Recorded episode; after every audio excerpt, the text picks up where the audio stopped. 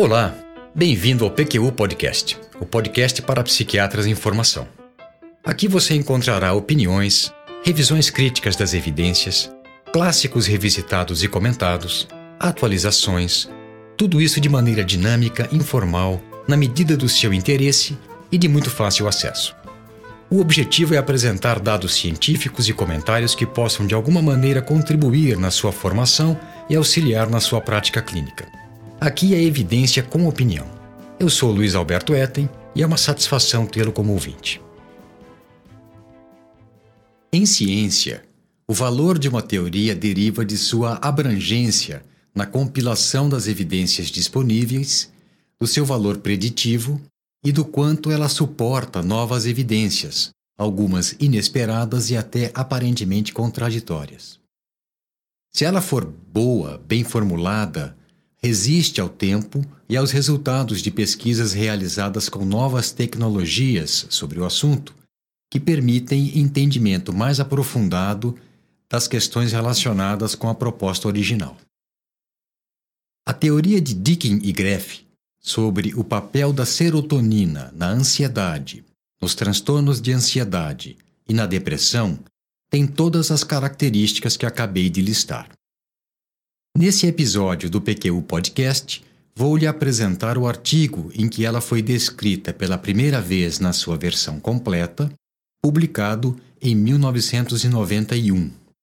Os autores são Bill Dickin, professor de psiquiatria da Universidade de Manchester, e Frederico Greff, professor titular aposentado da USP, cuja carreira de pesquisador foi construída e desenvolvida nas áreas de psicobiologia, psicofarmacologia e, por extensão, psiquiatria. Além do fato de ser um clássico, esse artigo tem para mim um valor afetivo. O professor Frederico Greff foi meu orientador de mestrado e doutorado e, sob a supervisão dele, eu iniciei minha carreira acadêmica explorando com modelos experimentais de ansiedade em voluntários sãos algumas facetas e desdobramentos da sua teoria sobre o papel dual da serotonina nos transtornos de ansiedade. Posteriormente, foi ele quem viabilizou o meu pós-doutorado no exterior. Até hoje eu tenho como um amigo querido, mesmo depois que a vida com seus volteios e revolteios se encarregou de nos distanciar, e lhe serei sempre grato pelo apoio em momentos decisivos de minha trajetória profissional. Se der certo, logo logo teremos no PQU Podcast uma entrevista com o professor Frederico Greff, na qual você, caro ouvinte, terá a oportunidade de saber um pouco mais sobre sua produção científica, linear, mas mais diversificada, suas ideias e seus planos para o futuro. Na ocasião, tentaremos provocá-lo com perguntas que lhe permitam expressar e compartilhar conosco o seu vasto conhecimento epistemológico e humanístico. Antes de continuar, gostaria de lembrá-lo de que o PQU Podcast é uma iniciativa sem fins lucrativos, cujo intuito é fornecer informações de qualidade aos nossos colegas em formação, realizada com recursos próprios e sem patrocínio de qualquer espécie. Aqui cabe também lembrar que as referências citadas nesse episódio estão à sua disposição no nosso site www.pqpodcast.com.br e que lá também estão compilados todos os episódios que já foram ao ar, divididos por categorias, por autor, por data de publicação e por frequência de acessos. Vamos adiante. O artigo que vou apresentar e comentar no episódio de hoje foi publicado em 1991 no Journal of Psychopharmacology por J.F. William Dickin e Frederico Guilherme Greff, com o título Serotonina e Mecanismos de Defesa.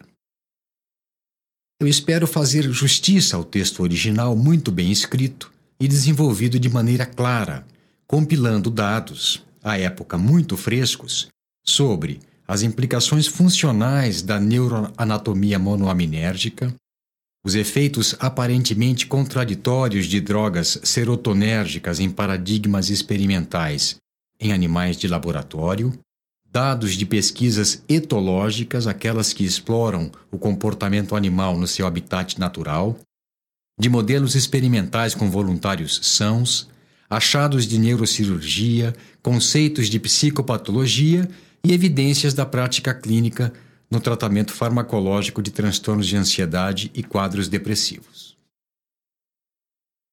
A ideia principal do artigo é de que sistemas cerebrais serotonérgicos têm a ver com respostas adaptativas a eventos aversivos, aqueles que motivam um comportamento de evitação. Os estímulos aversivos eles podem ser divididos em três categorias, e os autores sugerem que cada uma delas ativa ou solicita estruturas anatômicas e sistemas serotonérgicos diferentes. E vão mais além. Dizem que disfunções desses mecanismos centrais de aversão resultam em diferentes grupos de sintomas psicológicos e comportamentos de defesa.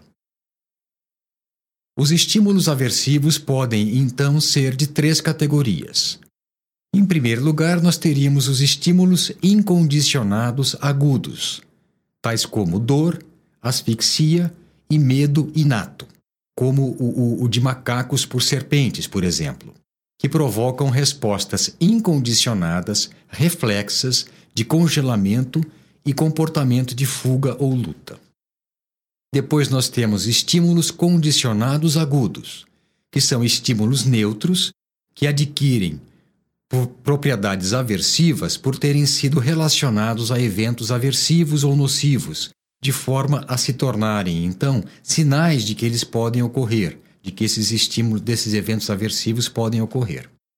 Por essa razão, eles desencadeiam medo ou ansiedade antecipatória, que teria a função adaptativa de mover o organismo para longe do perigo.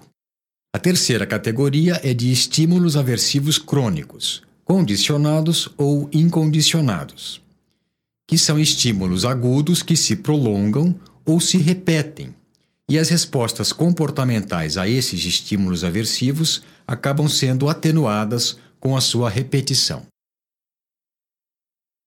De maneira bem sucinta, o que Dickin e Greff propõem é que, primeiro, os estímulos aversivos incondicionados agudos dor e estímulos que ativem medos inatos, por exemplo, provocam uma tríade de respostas involuntárias: ativação autonômica, analgesia e reflexos comportamentais que incluem, à medida que a ameaça se torna mais próxima, congelamento, fuga e agressão defensiva ou luta.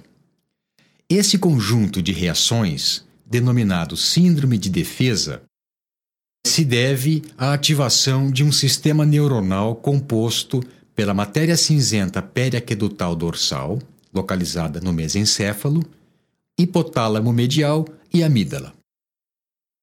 Dickin e Greff contam que experiências de medo e desconforto intensos, acompanhados de descarga autonômica haviam sido relatadas em resposta à estimulação elétrica dessa região cerebral de pacientes submetidos à neurocirurgia. Citam Nashold e colaboradores que, em trabalho de 1974, descreveram que a estimulação dessa área resultava em, abre aspas, reações intensas na maioria dos pacientes que expressavam sentimentos de medo e de morte acompanhados de resposta autonômica. Piloereção, sudorese, aumento do pulso, da frequência respiratória e vermelhidão na face e no pescoço. Fecha aspas. Dickin e Greff chamam atenção para a semelhança dessas ocorrências com a descrição de ataques de ansiedade feitas por Freud. Abre aspas. Eles irrompem a consciência abruptamente sem serem invocados por alguma linha de raciocínio, um sentimento de ansiedade por si só, associada com interpretações catastróficas, tais como morte súbita, derrame ou insanidade iminente, acompanhados por distúrbios das funções corporais, como respiração, ações cardíacas, alterações vasomotoras e atividade glandular. Fecha aspas. Em 1990, Greff havia sugerido que os ataques de pânico espontâneos, característicos do transtorno de pânico, eram devidos à ativação espontânea, sem que houvesse um estímulo aversivo identificável, do componente de fuga da reação de defesa mediada pelo circuito serotonérgico núcleo dorsal da RAF, matéria cinzenta periaquedutal dorsal do mesencéfalo. A segunda ideia contida na teoria de Dickin e Greff é que sinais de estímulos incondicionados podem ser detectados à distância pela visão, olfato ou audição, ou detectados também por estímulos condicionados, aqueles que eram originalmente neutros, mas que foram associados a um evento aversivo, e que a sua presença ativa tanto a preparação autonômica para a fuga ou luta, quanto mecanismos de analgesia para a eventual lesão tecidual. Esse arranjo está por trás do fenômeno conhecido de que o medo inibe a dor. E, preste atenção, da ausência de componentes da reação de defesa proximal, a reação de fuga ou luta. Ou seja, a resposta comportamental mediada por esse nível de ativação motiva o comportamento de evitação, aquele que move o organismo para longe do perigo potencial. Dickin e Greff sugerem que durante a antecipação da ameaça, as projeções serotonérgicas do núcleo dorsal da RAF para a amígdala medeiam e restringem ou desconectam os componentes de fuga e luta da resposta de defesa proximal. A ativação disfuncional desses mecanismos de defesa antecipatória é considerada a base neurobiológica dos estados de ansiedade mórbida em seres humanos. A implicação clínica dessa proposta é que a serotonina facilita a ansiedade antecipatória, condicionada, ao mesmo tempo em que inibe o ataque de pânico espontâneo, a ansiedade incondicionada. De maneira elegante, Dicken e Greff exploram duas predições inesperadas da proposta de que as reações de medo condicionado ativariam projeções serotonérgicas que inibiriam o componente de fuga e luta da reação de defesa proximal. A primeira é que, se for correta a suposição de que o ataque de pânico corresponde à ativação espontânea de sistemas cerebrais relacionados com fuga, o medo deveria inibir o pânico. E esse é um fato muito aparente, desde que se tenha olhos para ver, na prática clínica com pacientes com transtorno de pânico. À medida que o nível basal de ansiedade aumenta em decorrência da repetição de crises de pânico, essas ocorrências de, de pânico se tornam menos frequentes. A segunda previsão é de que medicamentos ansiolíticos serotonérgicos muito seletivos deveriam aliviar a ansiedade generalizada ou antecipatória, mas, por outro lado, poderiam desencadear ou, na melhor das hipóteses, não interferir com ataques de pânico. E foi o que se viu com a ritancerina, a buspirona e a trazodona, por exemplo. O terceiro elemento da teoria de Dick e Greff parte do fato conhecido de que há desenvolvimento de tolerância e adaptação a eventos aversivos apresentados repetidamente.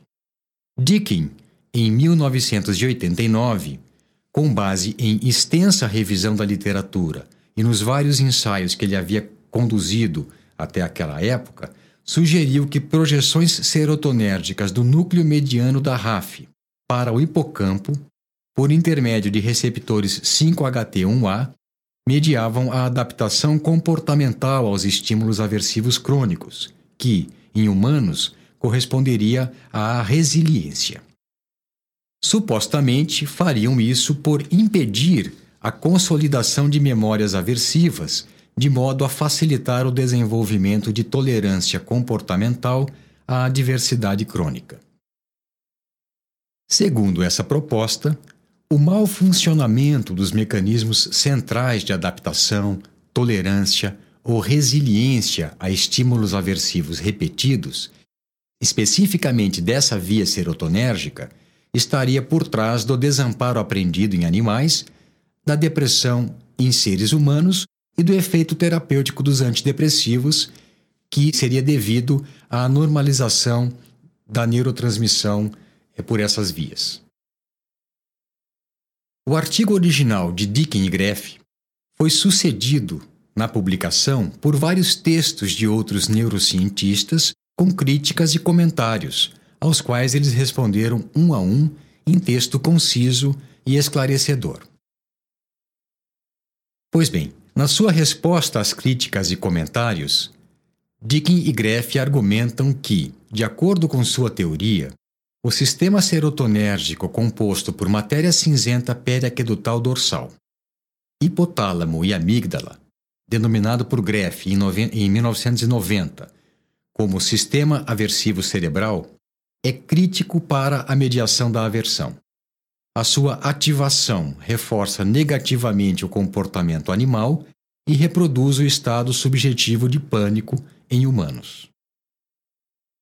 Explicitam também que, no seu entender, a neurotransmissão serotonérgica aumenta em todas as circunstâncias aversivas em que há desencadeamento de comportamento de evitação. Essa ocorrência no sistema núcleo dorsal da RAF, amígdala, aumentaria o comportamento de evitação distal no animal e a ansiedade no ser humano, enquanto na via núcleo dorsal da RAF, matéria cinzenta periaquedutal dorsal, inibiria as reações de defesa proximal no animal, reação de fuga ou luta, e os ataques de pânico no ser humano. Esclarecem ainda que, de acordo com sua proposta, a serotonina facilita a ativação do sistema aversivo cerebral para estímulos aversivos distais, mas restringe o comportamento de fuga dessa ativação. O medo inibe a fuga, a ansiedade inibe o pânico. E isso, do ponto de vista adaptativo, faz todo o sentido. Se o perigo é distal, se ele está distante, ou se ele é antecipado, melhor sair discretamente da situação do que ter um ataque que o tornaria uma presa fácil. Por fim, explicam que um ponto crucial de sua teoria é que o pânico se deve primariamente à ativação espontânea do sistema responsável pela reação de fuga, e não é uma consequência direta de função anormal da neurotransmissão serotonérgica. Ocorre que, felizmente, a serotonina refreia esse sistema e, por isso, é possível a intervenção terapêutica com antidepressivos serotonérgicos nessa situação mais corretamente denominados agentes antipânico. Finalizam suas respostas e esclarecimentos dizendo esperar que a ideia geral de que sistemas serotonérgicos teriam função na mediação de respostas adaptativas a diferentes formas de aversão pudesse ser útil como um conceito unificador e de valor heurístico. E o legal é que isso de fato aconteceu. A proposta de Dicken e Greff de que subsistemas serotonérgicos têm função unificadora na mediação de respostas comportamentais adaptativas às diferentes formas de aversão continua sendo bastante atual e influente.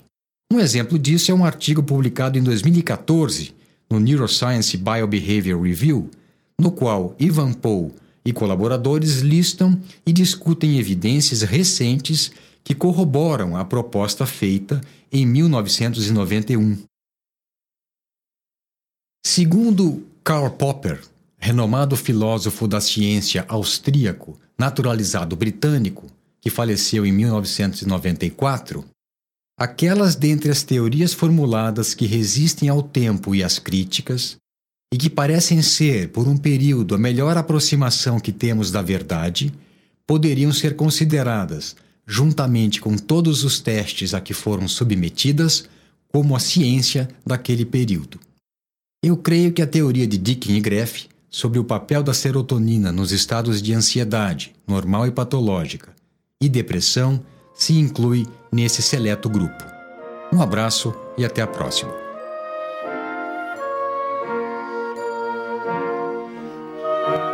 Opiniões, dúvidas, questionamentos? Participe do nosso grupo no Facebook. Lá há espaço para discussões conosco e com outros ouvintes. O acesso a ele é simples e rápido. Basta se cadastrar em nosso site. Assine o feed do podcast. Se você está no iTunes ou em qualquer outra plataforma de podcasts, basta clicar em assinar e receberá automaticamente nossos novos episódios em seu aplicativo. Visite nosso site www.pqpodcast.com.br. Lá você encontrará as referências citadas neste e em outros episódios. O PQU Podcast agradece sua atenção.